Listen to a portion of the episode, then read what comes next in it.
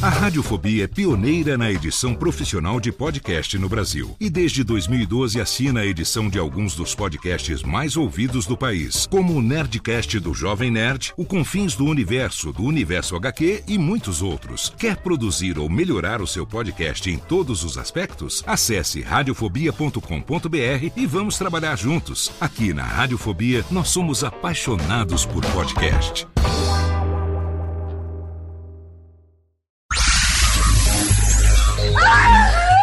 Radiofobia.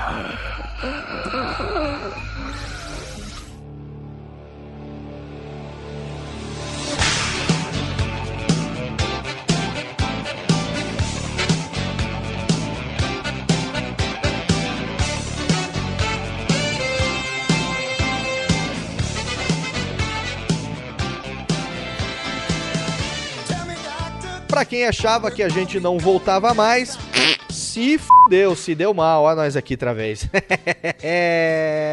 Por aqui, Léo Lopes no Radiofobia 5. Demorou, mas o programa voltou. Afinal de contas, o programa é nosso. A gente faz ele do jeito que a gente quiser, quando a gente quiser. Não é mesmo que sim? A... É isso mesmo, Léo. Estamos aqui, vamos Como fazer é o que nosso. você vai, Kiesa? Que saudade de você. Você tá com saudade de mim? Estou. Como é que você está? coisa bonita Parou de isso. doer a bundinha já? Pô, você fica falando isso aí, a turma que tá ouvindo vai pensar que eu sou gay, pô. Não, mas eu simplesmente falei que você estava com, a- com a- bundinha doendo. Você pode ter passado horas na corte do tribunal sentado, simplesmente. Não, acho que é melhor, é melhor pular esse tipo de É. observação. Muito bem. Laurito não está, porque Laurito está comendo aquela sensorista, isso que é uma sensorista. né? Ele, ele- ele falou qualquer coisa sobre. É, na verdade, Laurito está de aniversário, está viajando para o exterior.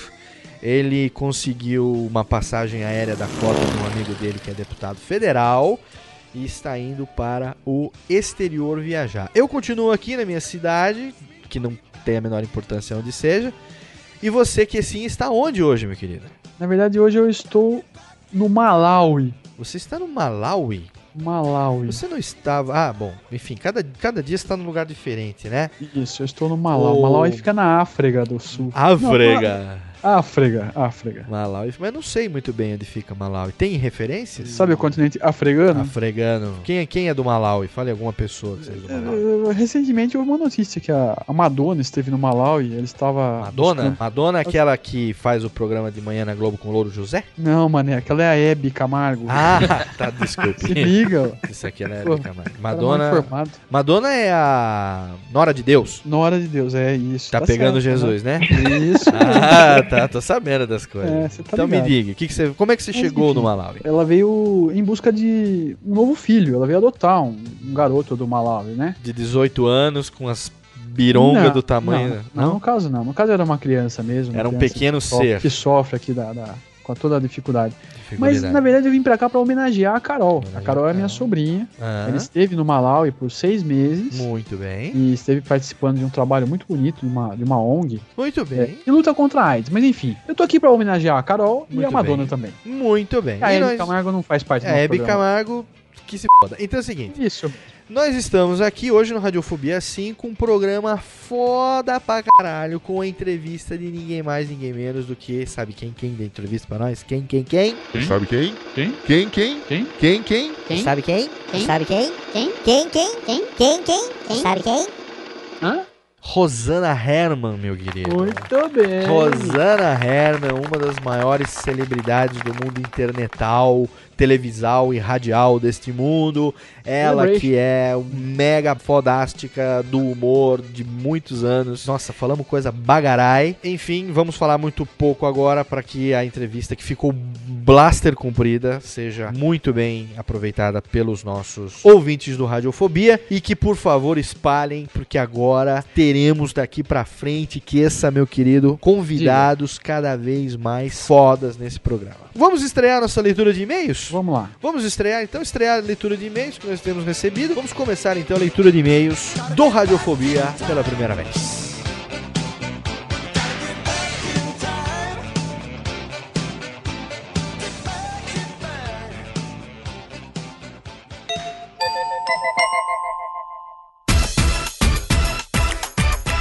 Então vamos lá. Léo Lopes e agregados do Radiofobia. Fiquei sabendo do programa semana passada através de um amigo ouvinte da Rádio Banzai que lembrou de você, tá falando de mim, na época que era locutor lá e de vez em quando fazia o programa Dose Dupla junto com o Rodrigo Campos, exatamente, que é um agregado daqui dessa bagaça que está sumido. A gente ouvia sempre, vocês mandavam muito bem. Muito obrigado. Talvez você se lembre, eu era o Hiro do chat. É o Hiro, grande Hiro, não me lembro. Baixei os programas para ouvir no meu iPod e tomei um susto quando vi que no fundo da entrevista estava tocando músicas J-pop. Nos programas 2 e 3 e no 4 também. Consegui identificar músicas do Da Pump e Urufuros do Toshinobu Kubota. Gostaria que lesse o meu e-mail no programa, pois os caras duvidavam que eu ia escrever. Se der, coloque mais músicas J-pop nos programas. Inclusive está tocando agora aqui no fundo música da J-pop também para você, música pop japonesa que eu adoro.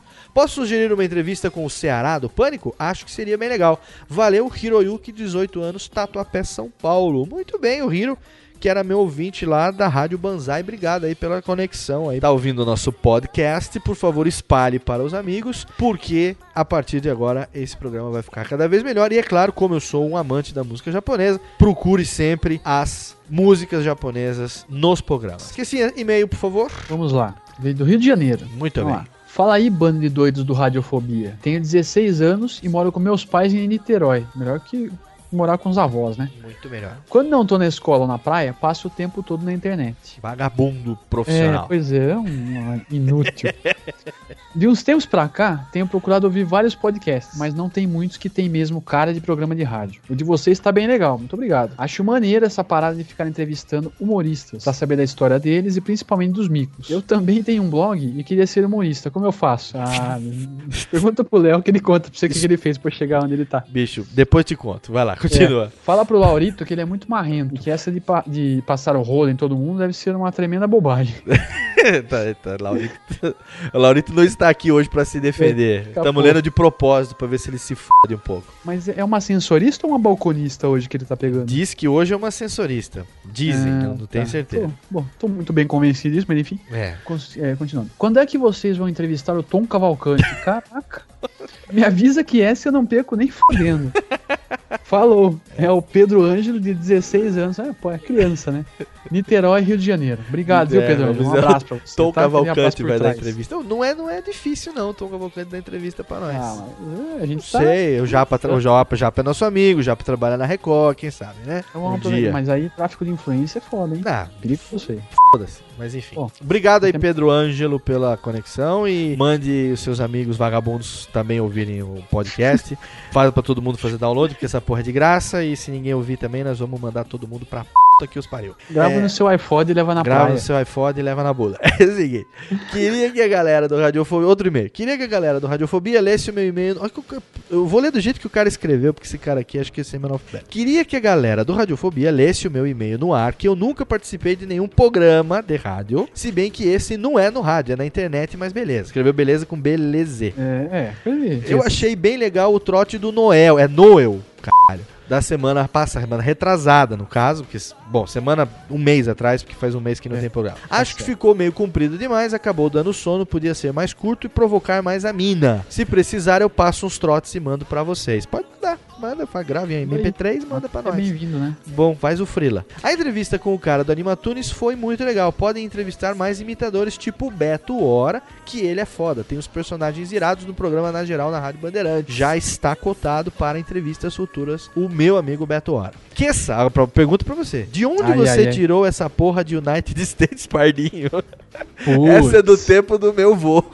Nossa, velho. Quero Do que. Deixa eu só acabar de ler aqui, você já explica. Quero que. Blá, blá, blá, blá, blá, blá, não tem a menor importância. Blá, blá, blá, blá. Beijo na bunda, Luiz Carlos, 17 anos. Piracicaba, São Paulo. Acho que por isso que ele tá perguntando de United 6 Pardinho. Você vai perguntar ou vamos. Ele é um vai pamonha, responder? isso sim. Você vai responder ou vamos. ah, Pamonha de Piracicaba, exatamente. Então, pois é, é um Você vai pamonha. responder ou vamos manter o mistério? Ah, vamos, vamos fazer um suspensezinho aí, vai. Vamos deixar mais uns. Vamos, vamos fazer o seguinte: quando a gente chegar no, no podcast número 37, 37, Aí eu- anote, 37. Anote, por favor. Muito bem. Então tá bom. Vamos então pra entrevista? Vamos lá. Vamos pra E entrevista tá show então. a entrevista, hein? Tá show de bola a entrevista com Rosana Herman no Radiofobia 5. Não, não perda.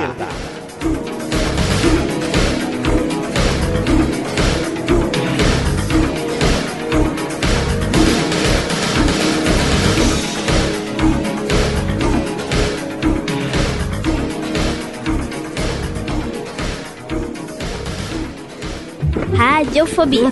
Radiofobia. Radiofobia. Radiofobia. Radiofobia.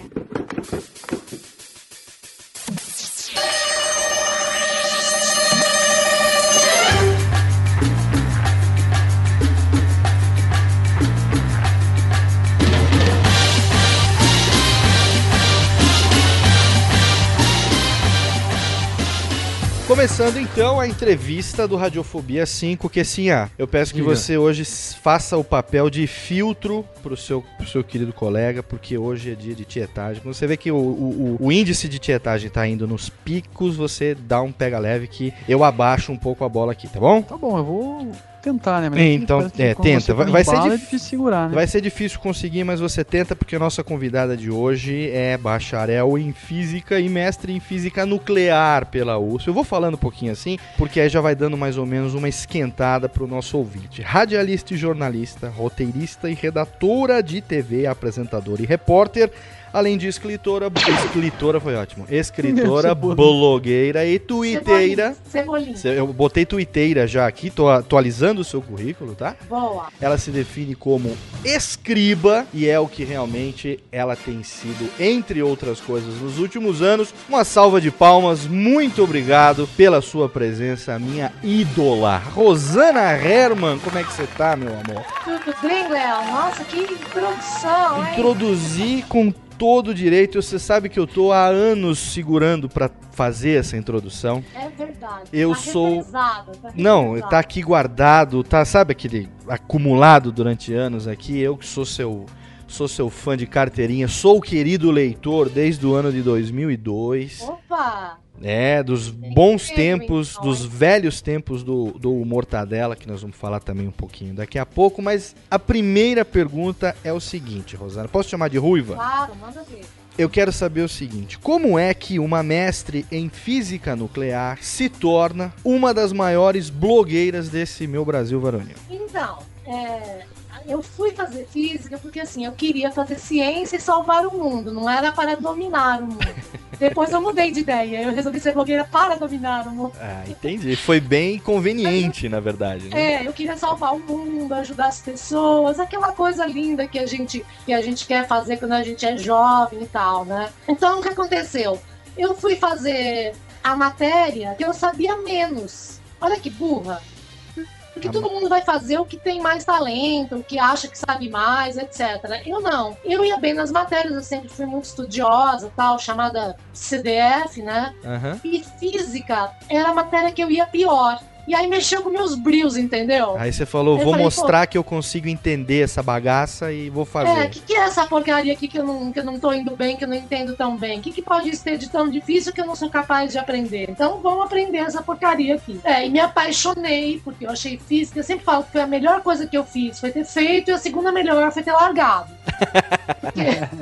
É bom de aprender, mas não dá pra viver disso, né? Fiz o curso de bacharelado, aí fiz dois anos de mestrado em física nuclear, e, e aí eu vi que eu não tinha carteira de trabalho, não era bolsista, não ganhava nada, vivia dura. Falei, cara, isso não vai dar em nada. Mas você só descobriu isso depois de formado, depois de ter feito mestrado? É, porque durante o- os seis anos de física eu fui namorando, eu tinha minhas diversões, muita festa, muita pinga, entendeu? Então eu só fui tomar juízo de que eu precisava ganhar dinheiro com aquilo depois desse tempo todo, né? E aí eu falei, eu falei, não, imagina, porque a gente vai vivendo duro, a gente se acostuma a ser duro. É, né? costuma mesmo. Eu sei bem Não é? é que é. Com certeza. O problema é que se você não é ambicioso, você acostuma a ser duro, entendeu? Cai a perna da mesa, você cola, põe uns paradrapos, você, você vai vivendo daquela, você vai acostumando meio que com a miséria, assim. Exatamente. Aí chegou um dia eu falei assim, não, mas não tá legal isso, eu não tenho nada, eu moro numa casa alugada que é um lixo, eu não, meu carro, eu nunca tinha, nunca tinha tido carro da própria década. tipo, nos anos 70 eu tinha um Fusca 69, nos anos 80 eu tinha um carro 74, nos anos 90 eu tinha um carro 82, um dia eu falei, isso não tá legal. Aí resolveu ganhar dinheiro de alguma maneira. Exatamente. Eu falei, não. O que, que será que eu vou fazer? Aí eu dava aula de inglês também, não dava nada. Aí eu falei pra aluna de inglês, o que, eu faço? Eu falei, ah, faz comunicação, você tem jeito pra isso tal. Aí comecei tudo de novo, prestei vestibular, entrei na ECA, comecei do começo. Falei, nossa, putz, vou estar super atrasada, né? Porque todo mundo tá lá na frente, eu tô começando tudo de novo, aquela sensação. Só que a hora que eu acertei o caminho, sabe quando você acerta o caminho e as coisas começam a dar certo? Então, se no primeiro ano que eu estava na faculdade, eu já arrumei um estágio. Eu trabalhar como redatora de propaganda, embora eu estivesse fazendo comunicação social. Aham. Assim, mas já arrumei estágio, já comecei a ganhar dinheiro, já assim, escrevendo como tradutora, escrevendo como redatora. E aí eu, come, eu consegui assim, descobrir que esse era o meu caminho. Porque Você tudo foi dando certo. descobriu, Eu né? estava no segundo ano, já me chamaram para escrever em rádio. Então eu entrei eu fiz física assim, faz tempo, 75, 6, 7, 8, 79, 80, eu terminei o mestrado, 81 eu entrei na ECA, 82 eu já estava trabalhando numa agência, 83 eu já estava na Jovem Pan. Na Jovem Pan. Jovem Pan. Exatamente. Fiquei 12 anos na Jovem Pan. Agora, Então, agora freia, freia, freia, freia, Freia. porque Jovem Pan, calma, cacalma, cacalma, daqui a calma, pouco você fala. Calma. Espera um pouco. Eu quero dizer o seguinte, antes de mais, né, eu quero dizer para os nossos ouvintes do Radiofobia, que por enquanto são dois, a minha esposa e a mulher duquesa, é o seguinte, ó. Tá, Ela tem um currículo, Rosana, não sei se você sabe, eu fiz um levantamento de algumas informações que você pode não saber. Seu currículo na internet, que está na sua página Vidia e Óbria, tem simplesmente 12 páginas, contando com os links. Opa. Você tem uma autobiografia não autorizada, né? Que Isso. você vem escrevendo desde o dia 6 de abril, só que de 2002. Isso. Faz seis anos que você escreve Minha Vida Comigo, que é a sua autobiografia não autorizada, que eu fui hoje tentar fazer um PDF dessa bagaça, e está com simplesmente 98 páginas. Então, quero dizer o seguinte, nós vamos explorar na entrevista aqueles pontos que nós queremos falar e a gente vai perguntar o que a gente tem curiosidade de saber e vai colocar um Quem monte... mandou publicar? Agora corre atrás do prejuízo. E aí né? nós vamos colocar um monte de link lá no post para quem tiver curiosidade de saber. Quem é querido leitor, né? Quem acompanha o seu trabalho nos últimos anos, no blog, mais recentemente no Twitter, né? No Gengibre e tal, conhece você, então conhece muita coisa. Quem não conhece, faça como nós, pesquise e descubra quem é Rosana Herman. Agora nós vamos perguntar o que nós queremos saber, porque nós vamos achar engraçado e etc. Você fez, depois que você começou a trabalhar como redatora, você entrou para a Jovem Pan, isso eu vou falar da Jovem Pan daqui a pouquinho. Você trabalhou em tudo que a gente pode falar do ponto de vista eh, dentro da área de comunicação, né? Televisão, mídia escrita, mídia falada, quase todas as, a- a- a- as ah, emissoras de televisão que a gente tem aqui, Record, Rede TV, Globo, TV Cultura, Todas as abertas. Todas as TVs, abertas. todas as televisões abertas, fez programas os mais variados. Daqui a pouco a gente vai falar sobre os programas de humor. Hoje tá aí bombando na internet essa mídia que veio pra ficar de uma vez por todas e te dominou, que eu sei que te dominou. Você está com o vírus da internet totalmente Faz dominado há muito tempo. Agora o Twitter e o Byter também aí, a nova onda também que a gente tá. Inclusive tem um mega post ultra recente agora também no seu blog sobre isso. Você nunca foi hiperativa, não? Quando você era criança, você descobriu a mágica, né? Você percebeu que ah, ah, ah, os números se somavam e que essa soma tinha uma lógica. Você descobriu a progressão aritmética por instinto. Quer dizer, a sua Foi. cabeça sempre funcionou a 200 por hora, na verdade. É. É, A miséria é a mãe da inventividade, né? Então, assim, a minha casa, minha mãe, meus pais eram muito simples, pessoas muito simples, a minha família inteira, ninguém nunca fez faculdade, eu sou a única pessoa que conseguiu chegar numa universidade. Assim, eu falo que minha, minha família era de classe pobre alta, porque na verdade era classe média baixa, mas média baixa acabava muito deprê, baixa, lá embaixo. Então era melhor ser pobre alta que acabava lá em cima, né? Classe pobre alta, pra Boa. sair em ascensão. Então, assim, eu nunca tive um livro na minha casa, eu não tinha brinquedo, a boneca que eu tinha era toda quebrada, que eu herdei das minhas primas da minha irmã. Eu não tinha com o que muito me distrair e brincar. Então eu tinha que inventar as coisas. Eu tinha que inventar o brinquedo pra inventar a brincadeira. Então eu não tinha brinquedos prontos pra serem brincados. A criatividade então, foi-. Foi um né? exercício obrigatório, então, né? A criatividade. Exatamente. Tanto é que, assim, não só nessa área de, de, de invenção, assim, de, de, de criar coisas físicas e, e desenvolver brincadeiras, assim, eu sei fazer tricô, eu sei costurar, eu cozinho, eu faço crochê. Por quê? Porque eu fazia minhas próprias bolsas, eu fazia minhas roupas, eu fazia. Eu tinha que fazer tudo, né? Então, na minha família, todo mundo fazia tudo porque a gente não tinha nada. Então, isso acabou gerando uma, assim. É, eu nunca senti pena de mim mesma nem de ninguém por não ter as coisas. Pelo contrário, não tem, vamos fazer. Então, Uhum. vamos fazer. E era uma coisa que a gente ia lá e fazia. Então, a casa onde eu morava, em Guarulhos, foi meu pai que construiu. Você ele nasceu fez em Guarulhos? Com água, com os tijolos, construiu a casa, fez os móveis, Hum. tudo, entendeu? Tudo. Você nasceu A em gente- Guarulhos, É, é, eu nasci em Santana, em Santana. na Zona Norte. Aham. E aí a gente morava em Vila Galvão, minha mãe até hoje mora em Vila Galvão, em Guarulhos. Uhum. A sorte que eu dei é que no meio dessa, dessa falta, nessa escassez, digamos, de coisas materiais, meu pai sempre foi um homem muito inteligente e ele era militar, sargento, e ele trabalhava na aeronáutica. O que aconteceu? Ele era bom, ele viajava muito por conta do trabalho e levava gente. Uhum. Então eu morei no Rio de Janeiro quando eu era pequena, na, na periferia. Eu morei no Paraguai quando eu tinha um ano. Eu morei em Miami quando eu tinha três anos. Ele viajou não sei quantas vezes. Então nas viagens eu fui vendo o mundo e fui aprendendo. Aprendi inglês, aprendi francês. Tudo que eu podia eu aprendia. Uhum. Então por causa dessas viagens eu, eu aprendi muita coisa. É, mas aprendi tudo assim meio de ouvido, entendeu? Assim, e, mas eu fui me aperfeiçoando. Eu adoro aprender, adoro ler, adoro saber. E então eu, eu fui criada como uma erva daninha. Assim. Eu Desde- que nem mato. Desde sozinha. pequena você, você sempre gostou de um holofote também ou não? A gente é leonino, né? Eu Sim, sou Você também, eu falo Então, assim eu, eu sou o 31 sol. de julho, você é longe 26, Eu, ilu- eu ilumino, de perto eu aqueço, mas se encostar eu queimo. E a- então eu recitava as poesias do dia da árvore na escola, eu que fazia, sempre era eu, entendeu? Eu era noiva grávida na festa junina. Eu sei bem como é, eu. sei bem como é. Pois é. Tentaram te abafar muitas vezes? Tentaram falar, pega Ah, mas o leve. tempo inteiro. o Você tempo aparece inteiro, então- muito, você quer falar demais, você fala demais, desliga essa vitrola. É, não, o tempo inteiro. Até hoje tem coisas que eu fico muito chateada, porque assim, tem gente que fica o tempo inteiro me policiando. Eu tenho, não sei, tem pessoas que têm poder de polícia e resolvem patrulhar a vida dos outros. Tem gente que fica o dia inteiro contando as vezes que eu tuito pra ir lá no meu blog e reclamar nos comentários É. pra me mandar parar, porque eu tô fazendo muito, porque é impressionante. Outro dia eu fiz até um desabafo, assim, eu falei, cara, eu só tenho três ou quatro qualidades que incomodam as pessoas, que irritam as pessoas, e meus defeitos irritam todas. Então eu não posso ter nem qualidades, nem defeitos, todo mundo reclama muito, entendeu? Mas você sabe que isso é super valorizado é, no seu caso, porque você é uma pessoa pública e você, é diferente, por exemplo, de um, de um artista de televisão, apenas de um apresentador de televisão, um colega seu, você é, é, tá numa mídia que é na TV, você tá na internet, você é ativa nisso, né? Então, o que geralmente atrai a atenção das pessoas, no seu caso, isso é multiplicado. Quer dizer, É. tem quem gosta muito e tem aqueles que são os profissionais da encheção do teu saco. né? Nossa, é muito. No, no Biter, esse site onde a gente compra coisas, eu comprei um saco novo pra mim, mas. Ah, eu vi hoje. o saco que eu comprei, alguém já comprou de mim?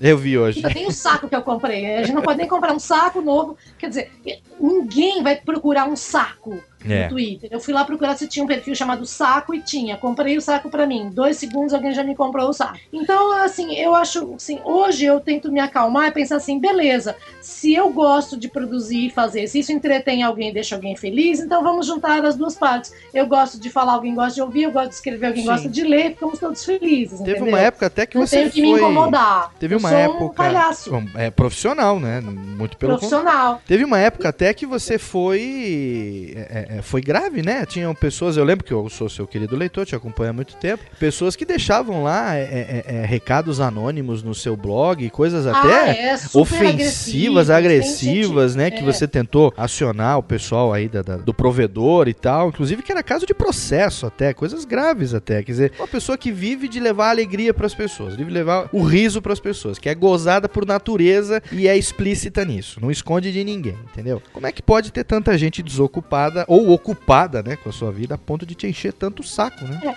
Eu acho que assim, eu, a conclusão que eu tenho. Tem pessoas que desistiram de ser felizes, mas elas continuam vivas, né? Então, como elas desistiram de, de serem felizes e conseguir alguma coisa na vida, elas estão aí, vão ficar mais aí mais seis, sete décadas rodando, elas vão dedicar todo esse tempo a encher o saco de quem é um pouco mais feliz do que elas e que isso incomoda porque é uma medida, ela fica todo dia comparando a frustração dela com a do outro. Então ela vai dedicar a vida a encher o saco dessas pessoas, entendeu? Então a gente tem que ter uma dose extra de paciência para além de cuidar da sua vida, ainda ter que ficar gerenciando os que querem te destruir. É chato, mas é isso, entende? Existe um ser feliz custa caro, sai caro você ser feliz. Você não pode ser feliz impunemente, não publicamente, só se você for feliz no cantinho. É, não você pode. tem que ficar escondidinho, né? Eu Escondido, sem- exatamente. Feliz embaixo da canto. mesinha pode.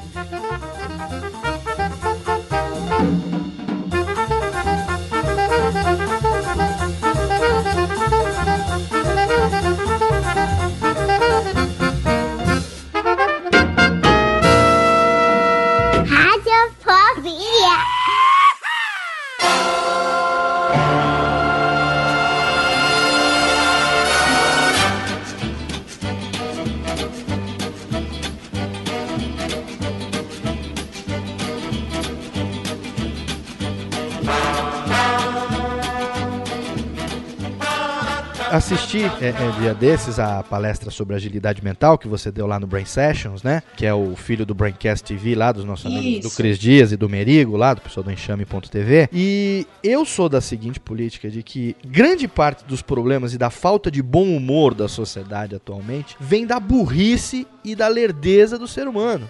Da preguiça. A preguiça mental que as Preguiça pessoas mental. têm de sair daquele ostracismo, daquela zona de conforto e enxergar aquilo que está à sua volta. Você não acha que por você enxergar assim, você consegue ser é, é, uma pessoa bem mais alegre do que, do que as outras pessoas? Você não consegue sim, ter uma parcela de humor na sua vida? Pois é, porque as pessoas ficam presas nesse, é, nessa mesmice, né? Por pura preguiça.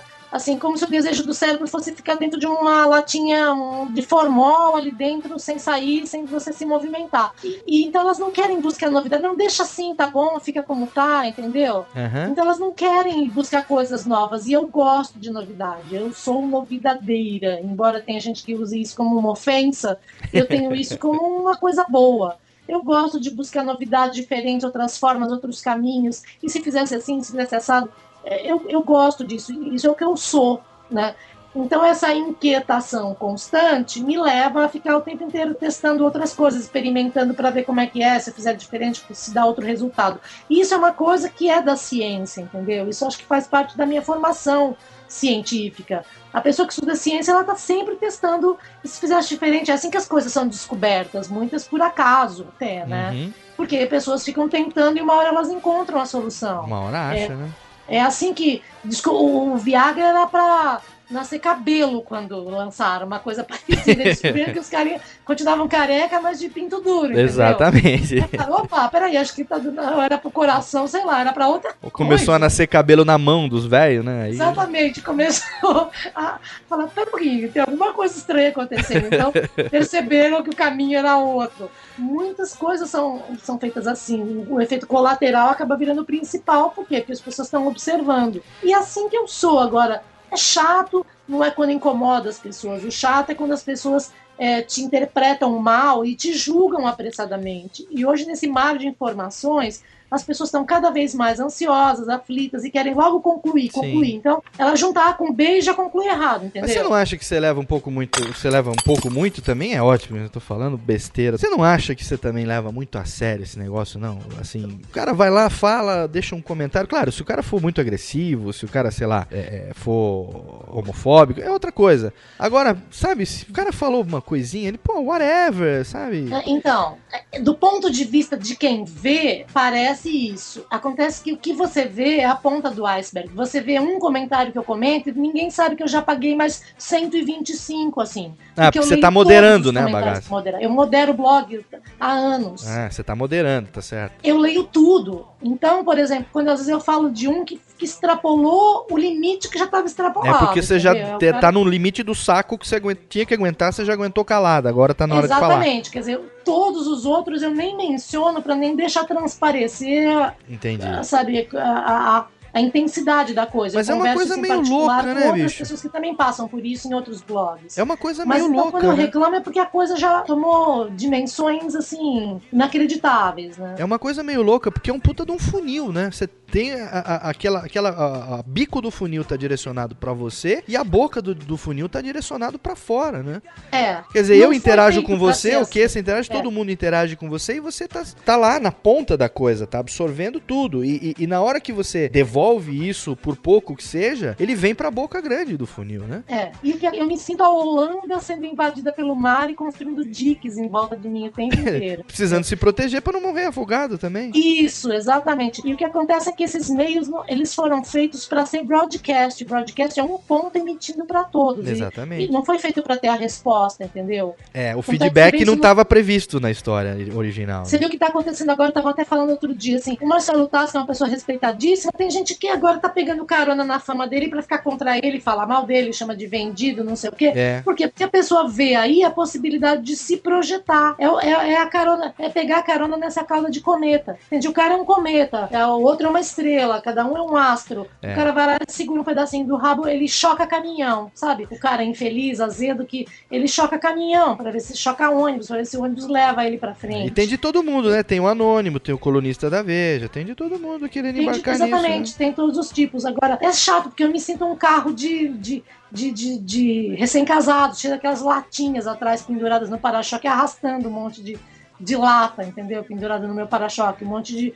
De- se sente assim, arrastando correntes pesadas às vezes. Isso é chato, você quer se livrar. E aí, então tem, assim, uma vez por semana eu penso em largar tudo e ir pro mato. Dá uma, mas, Quando ah, é, mas você não consegue, tem porque. picão, carrapato, aí eu desisto. Mas você não consegue, porque quando você vai pra Barra do Una, quando você vai pra Águas do São Pedro, quando você vai pros lugares que você vai descansar com o Dr. Isaac, com seus filhos e etc e tal, leva o Otto a tiracolo, você chega lá, a primeira coisa que você faz é ligar pra saber se o speed tá funcionando. A Exatamente. sua Quando doença é tá- crônica, Rosana Como no Herman. Catar, eu comprei um claro 3G. Exatamente, a sua doença é crônica, porque você chega lá na Barra do com aquele sol que você. Eu, eu tô falando porque é público, tá lá os- as É. fotos que você manda pra gente acompanhar o que tá acontecendo. Quer dizer, você É, também não consegue assim- ficar livre disso 100%. Será que a pessoa não tem direito a poder desfrutar da sua própria paranoia? Não, Entendeu? eu acho que sim. Então, eu não posso ser louca do jeito que eu sou Eu e apenas que divertir. Porque, veja, ainda por cima, eu, eu tô divertindo pessoas ou não, gratuitamente. Exatamente. Eu não vendo exatamente. nada. Eu não, não tenho nem patrocínio no blog, eu não cobro ingresso, eu não faço Exatamente. show, entendeu? Aham. Então, eu tô de graça fazendo tudo isso e de graça ainda reclamam. Cara, imagina se eu cobrasse, iam tacar lá na minha cabeça, né? Come on and get down on it. Get down on it. Get down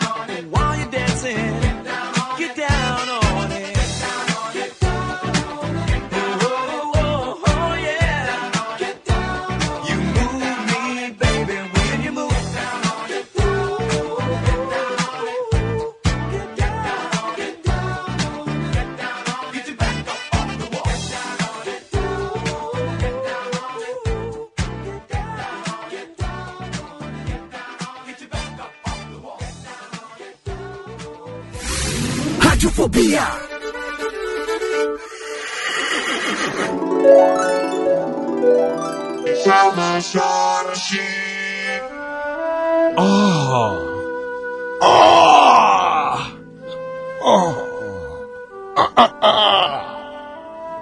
Amigo Lenz agora sair do banheiro e pode começar no programa. Técnica, veja este papel voando no estúdio.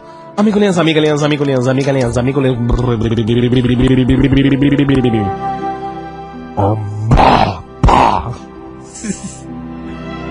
Amigo Lenz, está no ar os Lenz. Os Lenz, programa Lenz dos Djalma Lenz, Jorge Lenz, shows Lenz.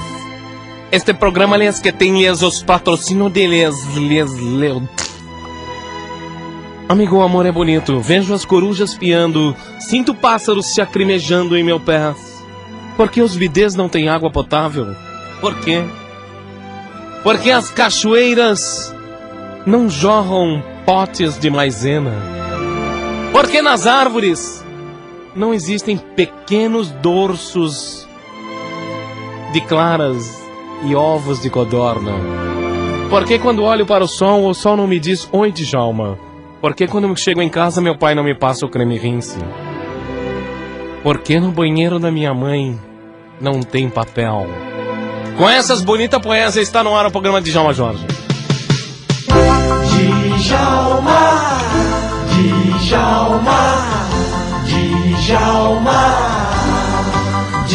Jorge. Amigo Lenço, o Djalma é macho, o Djalma tem linguiça, o Djalma tem ovo de codorna, tudo dentro da calça. Está no ar o nosso programa. Radiofobia! Radiofobia!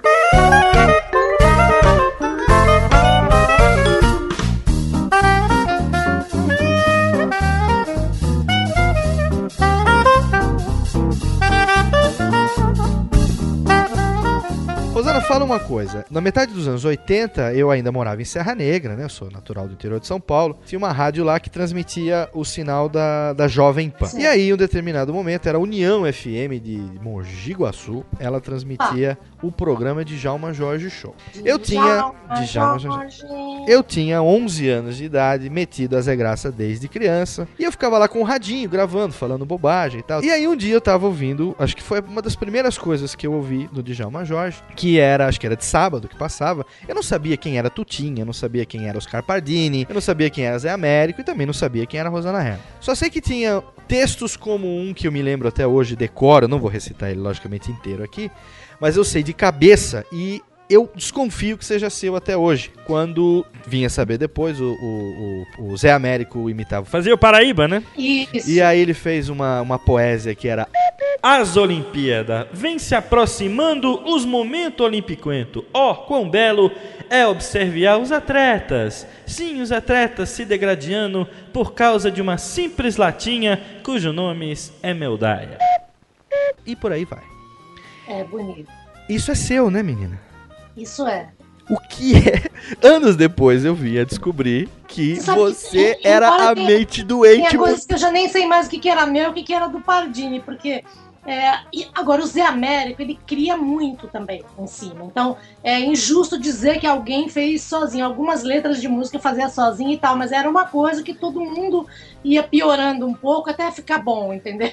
O que que Que especificamente humor você vai piorando até fazia? ficar legal. O que que especificamente você fazia nessa época no, no, no Djalma Jorge Show? Eu não vou perguntar detalhes sobre o programa, porque tem as entrevistas do Tutinha sobre isso, do programa do Mike Nelson, aquela coisa toda. Mas o que que você especificamente fazia é, é, no humor da Jovem Pan? Qual é a culpa que você tem nesse cartório? É, Eu tenho muita culpa. Nós éramos, né? Quer dizer, nossa, é, nosso grupo era, era- éramos quatro ou cinco pessoas, era o Pardini, eu, o Zé Américo, tinha mais uns ou dois, um ou dois integrantes.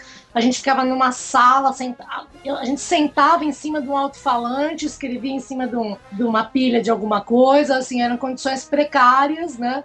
E a gente criava muito, muito pro rádio. Então a gente escrevia, por exemplo, todas as paródias, todas as letras de música, todo o humor da rádio, tudo, de vinhetas até programas como o Djalma Jorge, até quadros de humor como o Professor Ciliano, como Boi na todas as séries, tudo. Eu, Boi na Linha foi uma criação minha. Eu criava e fazia com o Emílio. Nossa, né? até Então, hoje eu encontro com amigos daquela época, a gente fala, Zoraide, você é uma sensitiva. A sensitiva. Você entende de ufologia.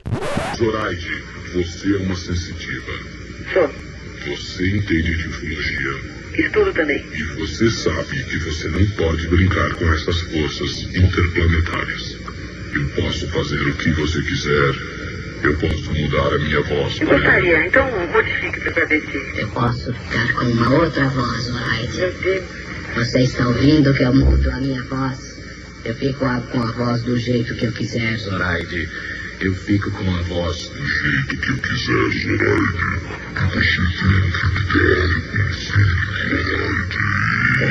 E você Até hoje, mulher. Eu vou fazer 35 anos. Pois é, pra você ver, só tinha isso na época, né? Era, era uma coisa muito legal. Então, assim, eu fui forjada nesse humor nonsense e, sabe, da, da, da Jovem Pan. Quer dizer, houve uma, um encontro de almas, assim, entre nós, porque ali tinha um espírito de porco coletivo, era, era uma vara de espíritos de porcos. Você ficou na Jovem Pan. a- a- a- o, o Djalma Jorge teve duas fases, né? Teve a fase dos anos 80 e depois teve a fase dos anos 90. Nessa fase dos anos 90, você ainda estava lá ou você participou da primeira fase? só? Eu fiquei durante todos os anos 80, depois nos anos 90, eu assim fiquei até 92, Aham. 92, 93. É, e depois eu fazia aí, voltava e voltava, voltava. Eu quase comecei com o pânico na TV, porque quando já tinha o pânico no rádio, quando ia pra TV, o Tutinha me chamou, eu fiz reuniões com a Renata, que era da produtora, o Milton Travesso que ia dirigir o pânico na TV, vi os primeiros pilotos, aí ficou aquela coisa de vai, não vai, vai, não vai. Eu acabei não voltando, porque eu já tinha outro trabalho na, em, TV. Depois eu acabei indo trabalhar no Pânico, fiquei três anos no Pânico. Então, assim, é, é aquela coisa assim que você você pode sair da Jovem Pan, mas a Jovem Pan nunca sai de você. Você fica sempre meio que sendo da Jovem Pan. Tanto é que, se você tem uma ideia, Léo, eu nunca mais consegui trabalhar em nenhuma outra rádio, porque eu via todas as rádios como inimigas da Jovem Pan. Então, como se eu não pudesse, é, você não poder mudar de time, sabe? Tipo, eu não posso. Você fala, eu sou mangueira, não posso ir lá, sabe? Então é uma coisa engraçada, porque eu sou Jovem Pan até hoje. Mesmo não trabalhando lá. O que essa gente ouvia na época? A gente se reunia na minha casa, a gente pegava um gravadorzinho velho e ficava repetindo no gravador as coisas que a gente ouvia na rádio. Então a culpa da gente hoje tá aqui, os dois marmanjos com 35 anos de idade, casado, com filho, gravando um podcast e ainda tentando fazer alguma coisa no rádio, parte dessa culpa é sua, tá? Ops. Parte, É verdade. Parte dessa culpa é sua. Agora pode ter certeza que é uma culpa Porque muito vocês bacana. pensaram assim, bom, se qualquer idiota consegue fazer no rádio, por que, que a gente não vai conseguir, né? Não é isso. Isso. É porque a gente, na verdade, nunca pensou no rádio ou nessa brincadeira que a gente faz, né? Cada um tem a sua profissão, o que essa é. do- Eu sou tradutor, intérprete de japonês, quer dizer, e depois é que eu fui estudar rádio, então.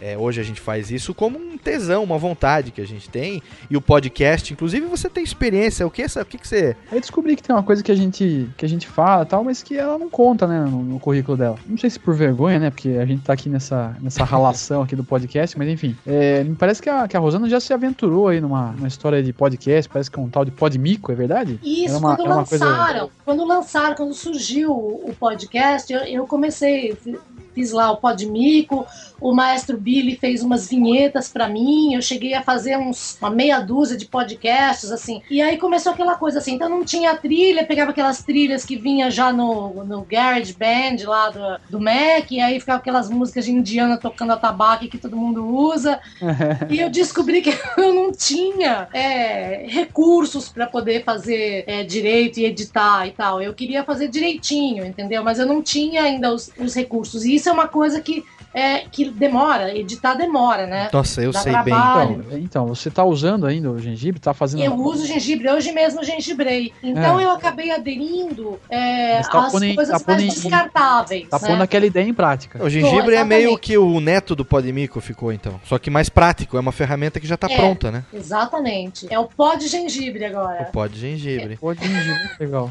Sabe que pra cada uma hora de, pod- de programa, porque eu sou muito perfeccionista, eu quero fazer o negócio ficar redondinho, tenho uma mesa aqui, tenho um microfone profissional, fone, tudo direitinho, tipo um home studio que eu montei aqui em casa. Pra cada uma hora de podcast são 10 a 11 horas de edição. Pra ver, você tá vendo? Que eu faço É com muito carinho, com muito tesão, sem ganhar nada, tudo de graça, tudo assim, pra gerar conteúdo, pra fazer o que a gente gosta como hobby. Quem sabe um dia isso vira business, né? Vira negócio. Porque quem tá fazendo podcast hoje em dia tem uns aí muito bem trabalhados, tem o Nerdcast, tem o Monalisa de Pijamas, o próprio Billy continua, tem lá o Pod Pods e tal, mas a maioria é curtinho, foca em música, tem um tema. A gente resolveu fazer um programa de rádio mesmo, a única coisa que não é ao vivo. Então na edição a É. gente põe BG, a gente editou aqui, tem as vinhetinhas aqui, ó. Cadê os meus filhos aqui? Cadê, ó? Olha bem, olha bem, conhece.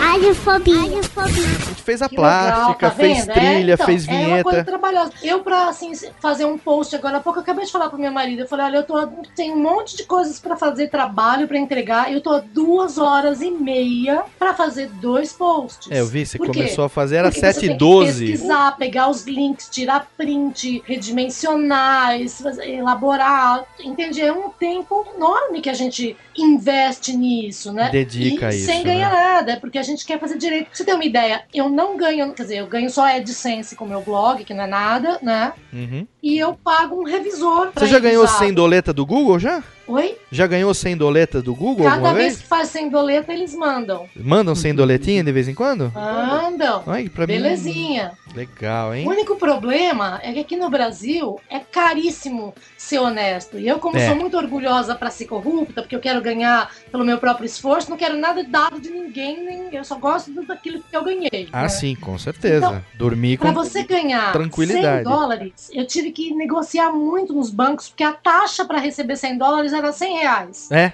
absurdo. Olha que puta negócio. Pra você receber 100 dólares, tem que pagar 100 reais, porque é o Banco Central, parece que você tá trazendo bilhões da Suíça, entendeu? Pra ganhar 100 dólares. É Então tem um absurdo. milhão de taxas e documentos, é, é, é complicado aqui. Trabalhar e receber aqui é complicado, né?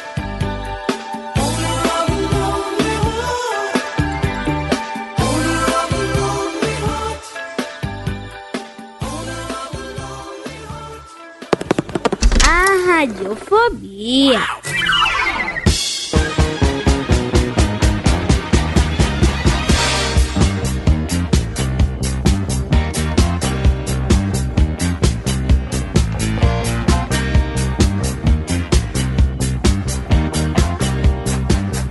Rosana, o, o Planca perguntou hoje pelo Twitter o seguinte: é, O que, que você é mais hoje, blogueira ou twitteira? Eu já sei a resposta, mas é bom você. É, dar, hoje eu sou mais twitteira. É mais Assim, em volume, mas também quando. Mas assim, eu não deixo de postar no blog. O problema, sabe qual é? As pessoas reclamam, mas o problema é fácil de explicar. O Twitter tem um milhão de saídas USB, entradas e saídas, que você, de qualquer lugar, assim, eu só não tô tweetando do meu micro-ondas e do controle remoto. É, do barbeador elétrico do marido dá pra entrar, entendeu? Até da É, pia e o vai dar blog, daqui a pouco. Eu tenho que estar num lugar, assim, no meu celular eu não consigo, porque o botão de publicação em Java não funciona no meu sistema operacional do meu Aí meu foda-se. telefone. É, o iPhone dá, mas é super complicado, porque o dedo é gordo e, e teclado- as letras saem sempre a vizinha, a letra vizinha. Você tem que apontar o dedo para usar o iPhone, é muito complicado de usar. E assim, no, no- o sistema do UOL, onde eu tenho o blog, antigamente você podia mandar por SMS, aí cortaram o sistema por SMS, então é complicado. Já o Twitter, não, eu posso fazer pelo gengibre, eu posso. Uhum. Entender, ele é muito mais acessível. Tem muito mais portas que você tem como chegar nele, né? Exatamente, entendeu? Então, hoje em Então, dia, quem quer estar mais up to date com o dia a dia de Rosana Herman, arroba Rosana no Twitter e conseguimos. Em, o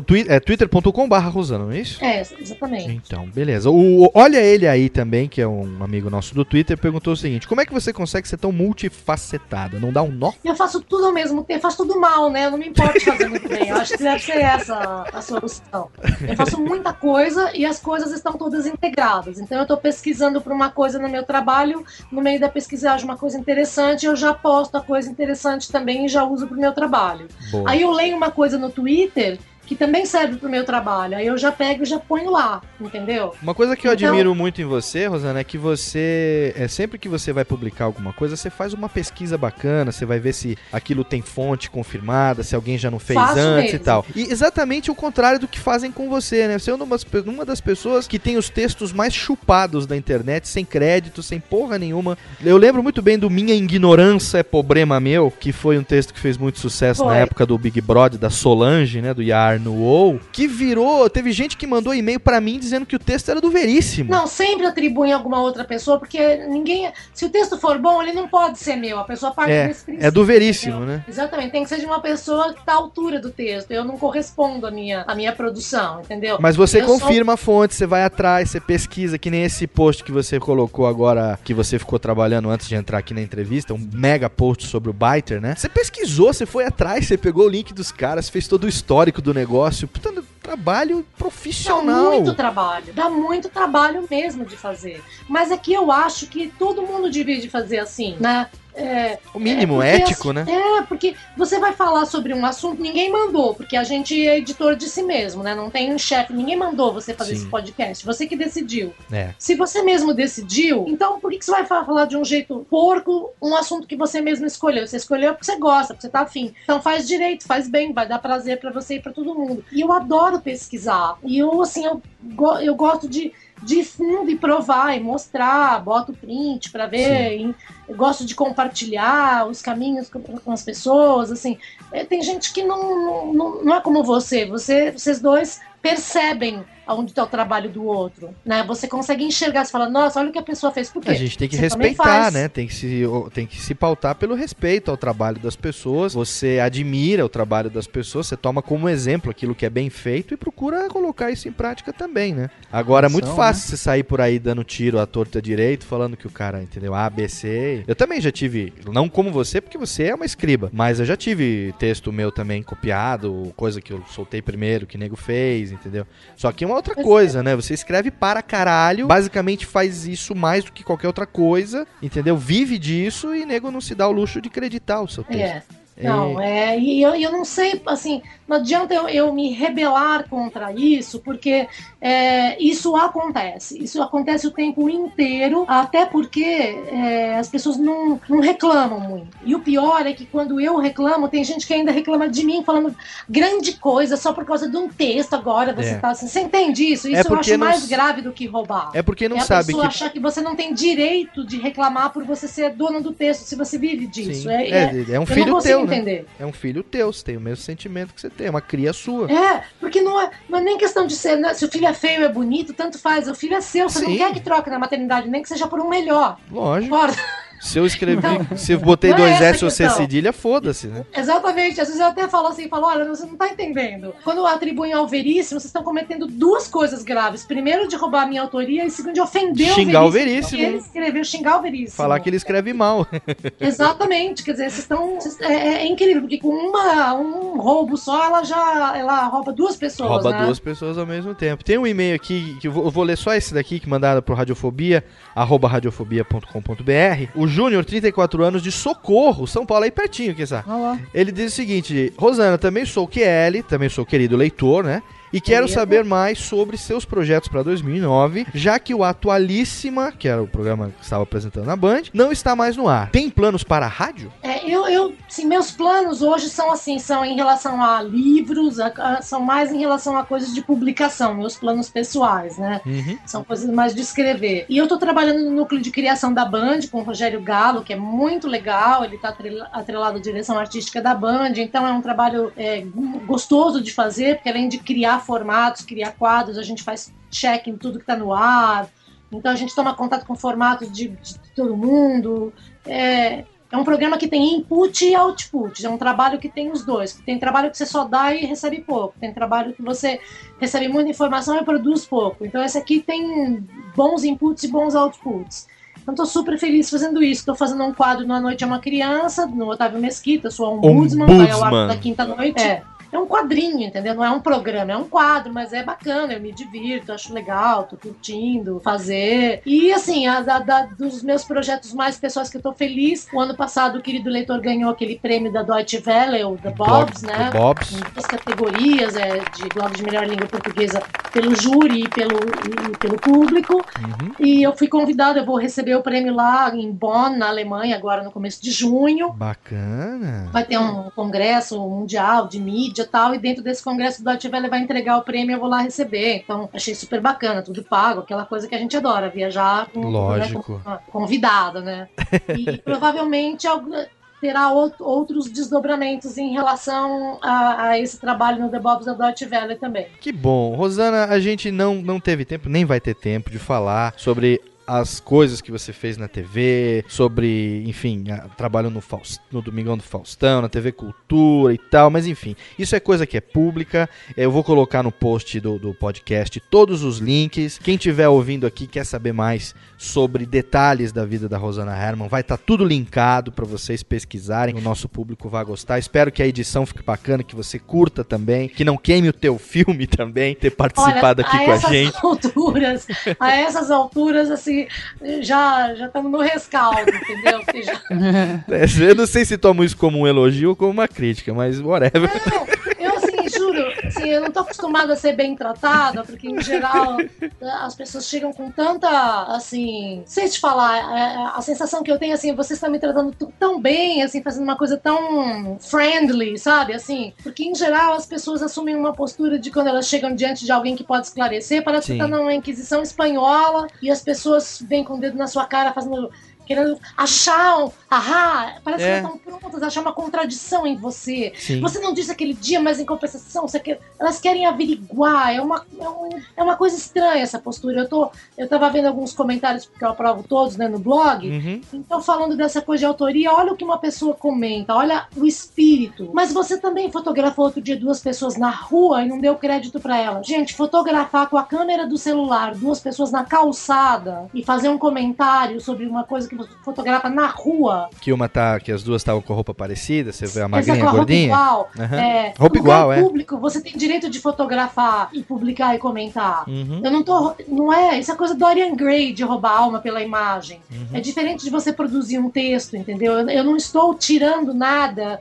Estou tirando uma foto, mas não é uma produção cultural. A existência não é uma produção cultural. E eu não estou explorando comercialmente isso. As pessoas não sabem, elas querem arrumar qualquer pretexto para te contrariar, para te contradizer, para te enfrentar e para te desabonar. Aham. É como se é, a pessoa sentisse um prazer perverso de te desmoralizar, como se isso fosse um prêmio para ela. Eu jamais vou compreender isso, jamais.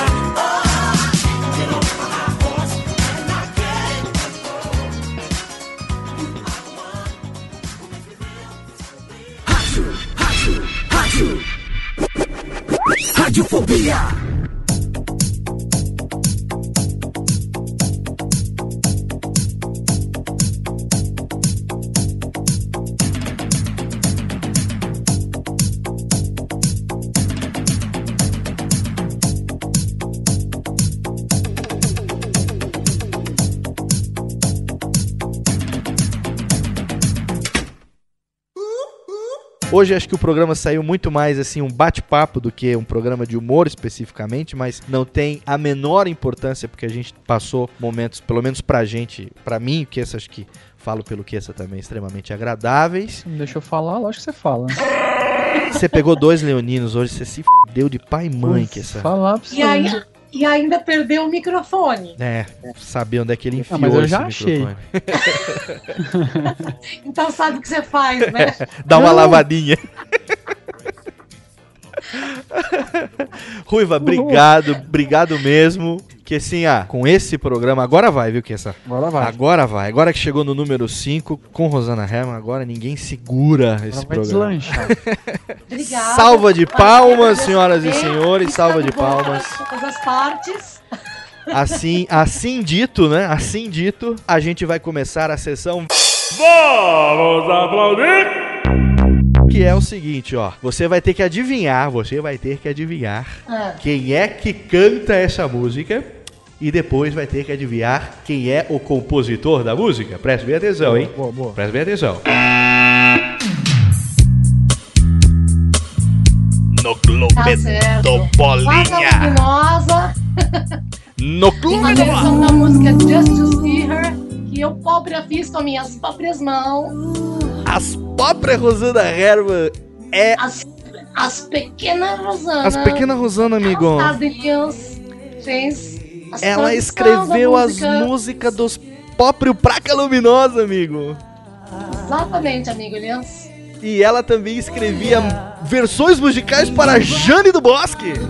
Exatamente. Eu não achei a Essa música da Jane do Bosque. Vou deixar essa aqui de fundo agora, aqui, ó. Essa música, pra você ter uma ideia, ela tocou para caramba, tocou muito essa E a música. gente Ela não lembra? Faustão e fez um sucesso no Brasil inteiro. Na época eu que o cara do Placa "Cara, agora- Luminosa Agora eu fiquei rica. tinha cabelo ainda, o cara do Placa Luminosa. Pois é. Não, aí eu falei, agora eu fiquei rica, porque essa música era um hit. eu não entendia nada, eu tava toda feliz. Aí um dia me ligaram lá do ICAD que era para eu receber meus direitos autorais. Eu peguei um táxi e, e falei assim pro motorista: Olha, eu vou buscar dinheiro, é muito dinheiro. Eu tô preocupada, então o senhor me espera aqui embaixo, porque eu não tenho coragem de pegar outro táxi. Então eu conheço o senhor, o senhor me espera que eu volto com o senhor. Pois não. Bom, eu subi. Eu desci aos prantos, porque não dava para pagar o táxi. Ah, o direito autoral da música? atrás, Porque era versão. e aí no autorizado era tipo 11 reais. Nossa, assim. que lindo isso. Era uma coisa assim. Isso depois de três meses. Sabe o som! Olha, Eu dou porque ninguém me paga. Smokey Robinson, Just to See Her. Eu vou parar, depois eu jogo mais aqui na edição. E músicas da Jane do Bock, menina, como é que você. Olha, tem cada A coisa Indiana aqui. Que tem música gravada que eu impossível. escrevi. Eu tenho uma perguntinha aqui, porque. é, Mas seja é, breve, porque a Rosana tem muito trabalho pela frente ainda hoje. Pois não. Então eu, eu vou. é, Eu Tá vou, eu- sim, Ah, é. vou me resumir. Não, não, peraí, peraí, Ai, peraí. É cacete. Na minha, na minha modesta condição de.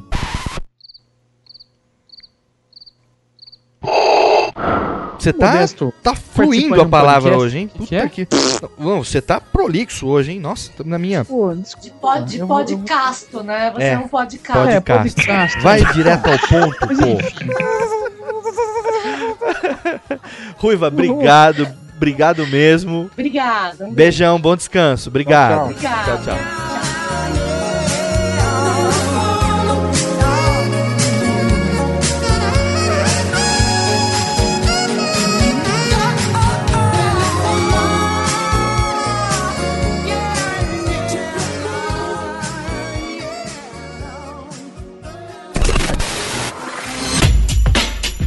Rádio Fobia.